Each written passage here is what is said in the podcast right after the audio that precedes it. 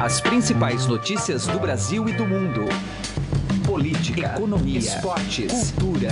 Informação com a credibilidade do maior jornal do país. Estadão Notícias. Olá, tudo bem com você? Eu sou Emanuel Bonfim e está começando por aqui mais uma edição do Estadão Notícias, nosso podcast diário com análises e informações sobre os temas mais importantes do momento no Brasil e no mundo. Hoje é um dia importante para se comemorar. Os podcasts do Estadão bateram a marca de um milhão de downloads. E esta conquista vem acompanhada do lançamento de mais três novos podcasts. São eles: o Hiperlink, que é da editoria de tecnologia do Estadão, o Estadão na Copa, sobre os preparativos para o Mundial na Rússia, no ano que vem, e o Legis Ativo, que é um desdobramento do blog de mesmo nome, que está no Estadão e que debate a política legislativa. Ao todo já são 15 podcasts, 15 programas preparados pelas mais diversas editorias aqui do Estadão. Muito obrigado a você pela confiança e audiência. Vem sempre mais por aí, tá certo? Este programa, o Estadão Notícias, além dos caminhos tradicionais que você já conhece, iTunes, Android, a home do Estadão, também pode ser ouvido no Spotify. Para encontrá-lo e acompanhar todas as nossas publicações por lá, é muito fácil. Acesse a plataforma do Spotify e coloque no campo de buscas o nome do podcast, Estadão Notícias, e lá você vai encontrar e pode ouvir por lá também. Bom, na edição do programa de hoje nós vamos bater um papo com a correspondente do Estadão nos Estados Unidos, a Cláudia Trevisan.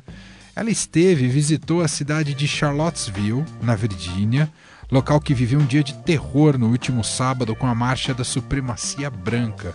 Uma pessoa morreu e 34 ficaram feridas após a ação de extremistas. Cláudia vai contar aqui para o programa como a população local reagiu ao episódio e também vai falar sobre a pressão em torno do presidente Donald Trump. Estadão Notícias volta a debater hoje a reforma política que segue tramitando no Congresso Nacional. Ouça logo mais uma entrevista com o cientista político Humberto Dantas e confira ainda as colunas de José Neumann Pinto e Andresa Matais. Para você participar do nosso programa com sua mensagem e sugestão, mande um e-mail para podcast@estadão.com podcast@estadão.com. Estadão Notícias. Os amantes do jazz ganharam um evento especial feito só para eles em São Paulo, na Vila Madalena. Serão dois dias de shows gratuitos. Governo do Estado de São Paulo, Secretaria de Cultura e Stella Artois apresentam Jazz no Beco, com shows de Francisco Mella and the Crash Trio de Nova York e Tiago do Espírito Santo e Ricardo Hers. Dias 26 e 27 de agosto no Beco Beco do Batman. Para mais informações, acesse a página Jazz no Beco no Facebook. O Jazz no Beco conta com o patrocínio da Stella Artois e Jameson através do Programa de Ação Cultural da Secretaria de Cultura do Governo do Estado de São Paulo. Estadão Notícias. Destaques internacionais. E agora nós vamos aos Estados Unidos conversar com nossa correspondente em Washington, Cláudia Trevisan, para falar sobre esse caso bastante assustador do fim de semana no país, em Charlottesville, na Virgínia. Quem tem acompanhado é a correspondente do Estadão, Cláudia Trevisan. Olá, Cláudia, tudo bem com você? Olá, tudo bem? E você? Tudo certo. Ô, Cláudia, bom, você visitou a cidade onde ocorreu o confronto, em que resultou em mortes. Uh, queria que você contasse sobre a reação das pessoas em Charlottesville, da população local. O que, que você conseguiu apurar por lá? É, as, as pessoas com as quais eu conversei estavam chocadas, é, assustadas e muito perplexas com o que aconteceu. Charlottesville é uma cidade de 47 mil habitantes, é uma cidade majoritariamente universitária e é uma cidade democrata. Na eleição presidencial do ano passado, 80% dos eleitores de Charlottesville votaram em Hillary Clinton. Menos de 20% escolheram o nome de Donald Trump. Então, é uma cidade que rejeita uma série das políticas e propostas que estavam sendo defendidas por esses supremacistas brancos, neonazistas, que foram à cidade na sexta e no sábado. A maioria, a grande maioria dos que participaram dessa marcha de extremistas eh, de direita eles foram de outros estados para Charlottesville. Só um dos organizadores da marcha mora na cidade, mas a, a quase todos eles é, vieram de outros estados. O rapaz de 20 anos que avançou com seu carro sobre os manifestantes que se opunham à marcha dos supremacistas brancos, ele, por exemplo, veio de, do estado de Ohio. O problema em Charlottesville é que os moradores não sabem se isso vai voltar a se repetir, se os supremacistas brancos voltarão à cidade. É, Charlottesville se transformou num foco de manifestação de supremacistas brancos e neonazistas em razão de uma decisão do Conselho Municipal, que é o equivalente aqui nos Estados Unidos da Câmara de Vereadores no Brasil. No início desse ano, eles tomaram uma decisão de retirar de lugares públicos estátuas de militares que lutaram do lado do sul na Guerra Civil Americana. Mas os supremacistas brancos de outros estados se opõem a isso e essa marcha que aconteceu nesse fim de semana foi a terceira que eles organizaram. Desde é, maio foi a primeira e teve uma outra marcha em julho. E, e Cláudia, uh, com relação à reação do presidente dos Estados Unidos, Donald Trump, Uh, ela foi vista como inadequada inicialmente e só nesta segunda-feira Trump, digamos, conseguiu corrigir após forte pressão? Foi esse sentido que foi dado na, ontem, ou Cláudia? Sim, sim, sim, sim, com certeza.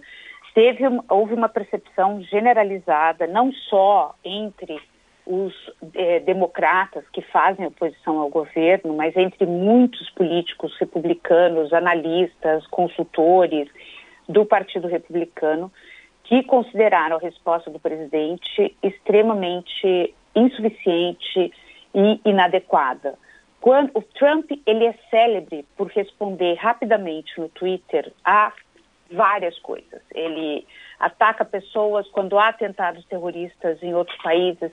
Ele normalmente twitta em questão de minutos sobre o que aconteceu, mas ele ficou em silêncio durante a manhã de sábado, tweetou uma, é, é, uma frase extremamente branda sobre o episódio.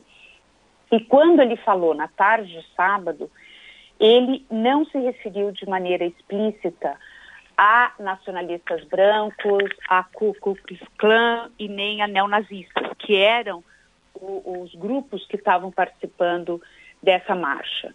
É, ele também não se referiu ao atropelamento dos manifestantes que estavam ali de maneira pacífica se opondo à presença desses grupos na cidade, ele não se referiu a isso como um ato de terrorismo doméstico, que foi o que é, o senador Marco Rubio, por exemplo, que é um republicano, ele disputou a presidência com o Trump dentro do partido e é um aliado do presidente no Congresso, ele disse, depois que o, que o presidente se pronunciou, que o Trump tinha que é, é, chamar, usar as palavras precisas para o que tinha ocorrido, que era um ato de terrorismo doméstico cometido por supremacistas brancos. Em razão dessa enorme pressão, o presidente teve que fazer uma nova declaração na qual ele se referiu de maneira expressa aos supremacistas brancos, a Ku Klux Klan e a neonazistas, e disse que eles são grupos repugnantes que não representam os valores americanos. Muito bem, ouvimos direto dos Estados Unidos Cláudia Trevisan, correspondente do Estadão, falando um pouco mais desse caso de Charlottesville, a repercussão dele e o posicionamento do presidente Donald Trump. Cláudia, muito obrigado pela participação em nosso podcast. Um abraço para você, Cláudia. Abraço para você também. Obrigada. Estadão Notícias. Direto ao assunto. Com José Neumann e Pinto.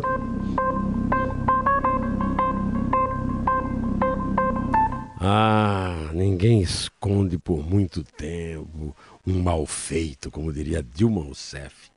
E o companheiro de chapa dela, Michel Temer, parece que não aprendeu com tantos anos de política essa verdade elementar. Democracia é transparência, e mais dia menos dia as coisas aparecem. Pois não é que o, o procurador Carlos Fernando de Souza Lima, da Operação Lava Jato, lá em Curitiba, contou para o Brasil inteiro saber que às vésperas do impeachment de Dilma, o vice dela, que assumiu no lugar no dia 12 de maio, os chamou para uma reunião na calada da noite no Palácio do Jaburu, onde depois ele receberia Joesley Batista, onde depois ele receberia a Raquel Dodge, a substituta do Rodrigo Janot no Ministério, na chefia do Ministério Público, na Procuradoria-Geral da República, e sabe-se lá Deus quem, né, meu? Pelo amor de Deus, vai gostar de reunião noturna, é, é, escondida, não agendada assim, lá em Tietê, né? Por favor. Pois é, o Carlos Fernando disse que eles acharam que era pouco apropriada essa, essa reunião e não foram, mas contou. E a Raquel Dodge, que foi à reunião e que primeiro disse que foi combinar a cerimônia de posse no palácio. E como pegou muito mal, mas que mancada, madame, que mancada. Aí voltou atrás e aí deu outra mancada. Ela marcou a posse para a procuradoria, que é onde tem que ser a posse. Afinal de contas, é um que se chama em latim, e ela aprendeu latim né, na escola de direito, captus diminus, uma diminuição, né? É, fazer no palácio sob a égide do presidente, ela resolveu fazer na Procuradoria, só que disse que são assuntos institucionais. Tinha que dizer quais são esses assuntos, madame. Democracia é transparência, Procuradoria também. José Neumann e Pinto, direto ao assunto. Estadão Notícias. Política. A reforma política em debate na Câmara ainda deixa dúvidas, como o uso do fundo para campanhas eleitorais e o critério para definir parlamentares suplentes. Acompanhe a partir de agora a análise do cientista político, pesquisador da FGV e coordenador do blog Legis Ativo, Humberto Dantas, que conversou com Heisen Abac. Vamos ouvir. Dantas, que avaliação você faz em linhas gerais dessa proposta de reforma política que está lá na Câmara, se é que dá para chamar né, de reforma política, parece mais eleitoral? É, a única questão mais claramente não eleitoral é a história de discutir mandato para ministro do STF. Que eu não sei se é o instante e tampouco não entendo se o objetivo não é meio que agir por algum tipo de retaliação ou vingança ou reordenação dessa lógica porque é um debate muito interessante, mas o resto é eleitoral, né? predominantemente eleitoral. A panaceia, né, Raíssa? É uma verdadeira, uma verdadeira maluquice, uma verdadeira miscelânea de ideias, né? É, que juntas a gente não sabe exatamente o que elas produzirão, porque não existe propósito de reforma política nesse país que entenda a lógica de sistema, então parece que fica cada um empilhando a própria ideia. E existe uma série de questões, acho que as mais importantes, né? A questão do, do, do voto proporcional, ou de uma alteração no voto proporcional, e a criação de um fundo uh, para disputa de eleições com dinheiro público. Né? Mas existem outros detalhes aí que a sociedade precisa ficar bastante atenta. Agora, esse fundo que hoje seria de 3.600, é meio por cento né, da arrecadação. É meio por cento da receita. Da receita. Do, do, do, do governo federal. Pois é, como é que se daria a distribuição dele? Então, essa é uma grande pergunta. Porque, como, como também está se discutindo isso, parece que a principal preocupação hoje dos parlamentares é aprovar o dinheiro. E aí sempre para o cidadão fica aquela sensação, sim, ok, estou lhe dando um cheque em branco, na verdade estou lhe dando um cheque de 3 bi e 600 uh, eh, milhões de reais, mas aonde está escrito ali no cheque, é que faz tempo que a gente não usa cheque, né? Isso. Mas no cheque tem aquele A, né? A quem? Então a gente não sabe para quem, a gente não sabe como os partidos fariam para dividir, porque existe mais de uma proposta na mesa associada à ideia da divisão desse dinheiro. E eu acho que a sociedade precisaria se envolver, ou pelo menos precisaria haver clareza e transparência numa fórmula absolutamente nítida de como esse dinheiro será distribuído entre as legendas, e isso nós não temos, a gente não sabe. A gente hoje, Heisen, existe uma probabilidade infinitamente maior de aprovar o fundo do que propriamente saber como ele será distribuído. Bom, outra questão que você abordou aí, a, a mudança no voto proporcional, deputado e vereador, para o distritão, então é eleito aquele que tem mais votos. Ok, entendemos. E o suplente, como é que se faz a suplência? Pois é, Heisen, ainda não vimos esse debate chegar à sociedade. E, e, e, por lógica, existiriam três maneiras. Maneira número um, como passa a ser um voto com uma certa lógica majoritária, onde cada um é senhor de si e tem que chegar na frente, é, esta pessoa, cada candidato, teria em tese um suplente indicado por ele mesmo ou dois suplentes indicados por ele mesmo. Como é no Senado. Como é no Senado, é. por exemplo. Então, o que, que a gente pode começar a vislumbrar? A ideia, então vamos pensar no lado negativo disso do partido arrumar um baita de um puxador de voto, um desses famosinhos bacaninhas, né, que pouca afeição tem à política, não que famosos não possam ter muita afeição à política, mas que são simplesmente usados e tenha como suplente um desses velhos caciques que não conseguiriam alavancar votos. Né? Esse sujeito famoso tomaria posse e uh, desistiria do mandato logo em seguida em nome de suplente. Então a gente precisa tomar muito cuidado para saber se no distritão o suplente não vai ser absolutamente pontual ligado a um deputado, né? ou a um vereador, enfim. Segunda possibilidade, respeitar a lógica de votação. Então, já que é tão correto na cabeça dos parlamentares imaginar que quem chega na frente ganha, então vamos pensar numa cidade muito pequena que tenha nove vereadores, o primeiro suplente é o décimo e ponto, o segundo é o décimo primeiro, o décimo segundo, o décimo terceiro e assim por diante. Só que isso tira aquele velho poder do poder executivo de falar, puxa vida, eu quero que esse deputado aqui seja ministro, eu quero que esse deputado aqui seja secretário estadual, secretário municipal, enfim. Mas quando ele tirar esse sujeito, ele corre o risco de estar tá dando posse uhum. para um adversário político, para alguém da oposição. E a terceira forma seria tentar fazer com que essa suplência funcionasse dentro do próprio partido, o que seria um absurdo, porque a gente voltaria à lógica chamada pelos deputados que gostam do distritão de desonesta, né? Porque você pode ter 70 deputados federais eleitos em São Paulo, né? E o primeiro suplente de um dado partido ser o do centésimo oitavo, sei lá, só para dar um exagerado exemplo aqui. Seria correto fazer dessa forma? Mas acho que a gente está discutindo o grande, sem levar em consideração os detalhes, e vamos combinar cá entre nós que suplente não é detalhe nesse país, né? O que tem de suplente que assume não está na história, né? É. Bom, Dantas, para a gente fechar, você coordena também aqui no Estadão o blog Legis Ativo, que já virou livro, né? Exatamente. E que agora está virando podcast também. Já virou podcast, acabou de virar. Virou podcast, já estamos na segunda edição, vai ao ar às segundas-feiras, né? O objetivo é levantar segundas-feiras um, um, áudio que eu uh, e, o, e, o, cientista político Vitor Oliveira vamos discutir é, a semana do Legislativo, seja a passada, seja a, a, aquela que começa, e vamos também falar um pouco sobre os dois textos publicados no blog na semana anterior. Lembrando que o blog Legislativo está no ar no, no portal do Estadão desde 2015 com dois textos semanais. Um vai ao ar às terças, o outro vai ao ar às quintas, e são ao todo 16 cientistas políticos, né? Começamos em 10, depois fomos para 11, agora estamos em 16, né? E, e, são estudiosos da ciência política que buscam ali fazer algum tipo de reflexão sobre os parlamentos nos mais diferentes níveis. Ouvimos o cientista político, pesquisador da FGV e coordenador do blog e podcast legislativo, Humberto Dantas. Estadão Notícias. Coluna do Estadão, com Andresa Matais. Contato agora com Andresa Matais, editora da coluna do Estadão, direto de Brasília, atendendo aqui o Estadão Notícias. Tudo bem, Andresa? Como é que vai? Oi, Emanuel, tudo bem? Oi para todo mundo. Andresa apurou um caso absurdo né, de quanto um juiz pode vir a ganhar aqui no Brasil. Enquanto o governo desesperado, sem dinheiro, tenta juntar os cacos, tá? daqui a pouco fazendo até bingo para conseguir receita, tem um juiz ganhando meio milhão de reais num único mês. Não dá para entender um negócio desse. Conta toda a história para gente, Andresa.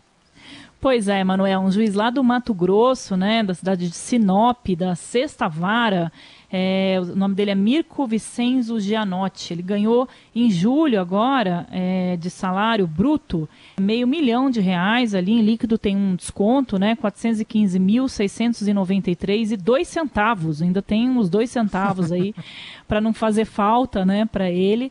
E a justificativa é que uma houve uma autorização do Conselho Nacional de Justiça é, para pagar esse valor e uma justificativa meio esquisita, assim, não, não sei nem explicar direito para o nosso ouvinte, é, porque se refere a um valor que ele teria direito a receber, é, e aí somando é, o salário mais com indenização e outros penduricalhos, se chegou a esse valor exorbitante de pagamento é, do salário desse juiz. Essa questão do salário é, no Poder Judiciário está sendo muito discutida nesse momento que o governo precisa né, ajustar aí as contas públicas, existe uma crise fiscal muito grande e o salário do Poder Judiciário ele tá, tem um teto que ele deveria cumprir, né, que é o salário dos ministros do Supremo, mas é tanto penduricalho que esse teto é, ultrapasse muito. Então você chega à bizarrice de os ministros do Supremo estarem recebendo menos que muitos juízes. Então, até um ministro do Supremo brincou comigo e falou assim: olha, acho que eu vou ser desembargador lá no Mato Grosso, que eu vou ganhar muito mais do que como ministro do Supremo, que é a mais alta corte do país. Então, agora, recentemente, o Supremo Tribunal Federal é, decidiu que não vai se dar aumento para o ano que vem, e aí o Ministério Público também recuou ali do, do aumento de 17%, mas a gente vê que nos estados, né, esse deve ser apenas um caso, devem ter muitos outros é, com, com esse tipo de salário que, que choca, né? A gente, são é meio milhão de reais. Normalmente ali no mês de junho ele já recebeu 65 mil reais, que também já é um alto salário, muito acima do teto de proventos. em julho, esse valor aí de 500 mil reais. Posso dar, fazer um último comentário aqui, Andresa? Claro. Essa nota, porque quem acompanha aqui a coluna do Estadão, a Andresa Matais publicou aqui a nota do Tribunal de Justiça lá do Mato Grosso, mas é uma nota que, olha, Andresa Matais. Eu não entendi nada. É impressionante. Em atenção à solicitação deste veículo de comunicação, informamos que, considerando a decisão proferida pelo Conselho Nacional de Justiça no pedido de providências, Aí vem um monte de numeraiada em que é requerente a Associação dos Magistrados. Foi determinado pela presidência deste tribunal o pagamento do passivo da diferença da entrância aos magistrados que jurisdicionaram mediante designação. É, olha, é para não comunicar, né? O valor é tão alto que falaram, colocam aí num português jurídico impossível para ninguém entender. É isso, não é, Andresa? É, exatamente isso. O que eu disse no começo da conversa. Eu não sei nem explicar o que, que eles estão explicando, porque é uma, uma justificativa tão ali é, num juridiquês que você não entende. A única coisa que a gente pode concluir é o seguinte: realmente é, o juiz recebeu 500 mil reais, meio milhão de reais é, no mês de julho. Acho que nem jogando na Mega Sena tá difícil de ganhar um salário desse, né? E aí um, um juiz ganha. E é é aviltante, né? Realmente não, não, é um servidor público, esse dinheiro quem está pagando somos todos nós, e isso precisa ser muito bem explicado. Vamos ver se agora o Conselho Nacional de Justiça fala sobre o assunto, porque afinal o que eles estão dizendo é que houve autorização do CNJ para pagar esse valor. Vamos ver se eles se manifestam. O que eu já soube é que a presidente do Supremo Tribunal Federal, ministra Carmen Lúcia, não gostou nada dessa história. Vamos acompanhar e Andresa Matais ao longo dessa semana traz mais novidades assim que tiver novidades sobre esse caso. Guarde o nome do juiz, é difícil, mas vamos guardar. Mirko Vincenzo Gianotti. Ele que ganhou aí 500 mil reais. Falar igual nesses programas de TV. Obrigado, Andresa Matais. Amanhã a gente volta a se falar. Até amanhã. Tchau, tchau. O Estadão Notícias desta terça-feira vai ficando por aqui. Contou com a apresentação minha, Manuel Bonfim, produção de Gustavo Lopes, participação de Raíssen Abac e montagem de Nelson Volter. O diretor de jornalismo do Grupo Estado é João Fábio Caminuto. De segunda a sexta-feira, uma nova edição deste podcast é publicada. Você tem tudo à disposição no blog Estadão Podcasts. Lembrando que estamos com Estadão Notícias também no Spotify e mande seu comentário e sugestão para o e-mail podcast@estadão.com. Um abraço para você, uma excelente terça-feira e até mais. Estadão Notícias.